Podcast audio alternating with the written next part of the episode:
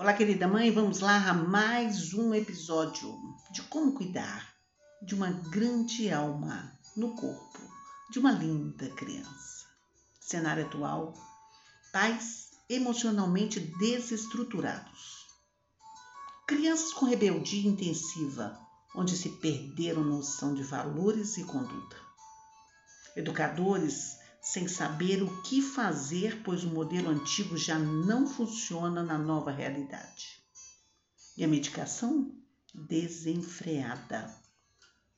E quando você perde a paciência com seu filho, explode de raiva ou ficam inconformados com alguma coisa, quando se sentem desconfortável, você está diante de um momento para promover mudanças.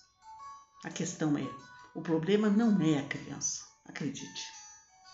Seus comportamentos, muitas das vezes, são reflexos das emoções que inconscientemente os pais transferem para os pequenos devido aos medos e inseguranças que a nova realidade vem trazendo.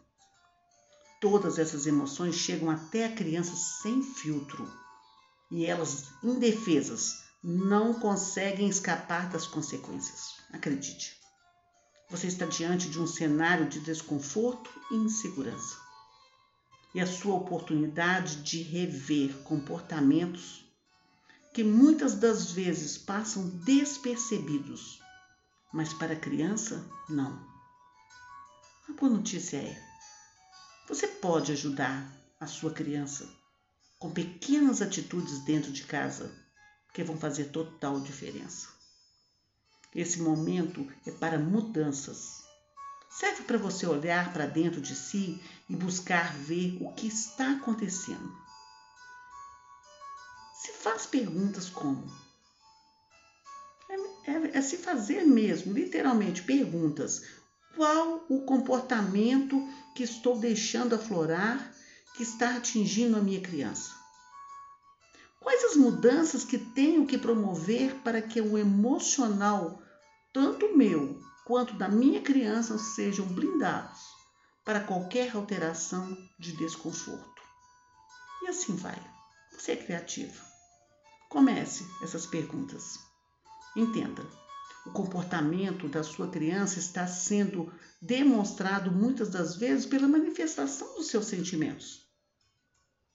É como um espelhamento e elas não sabem se expressar devido ao pouco conhecimento dos seus sentimentos que ainda se encontram em formação.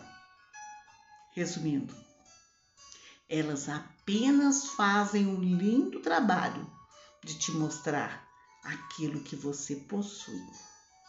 A dica é: se policie quanto aos seus sentimentos que se afloram em casa, pois somos vibrações.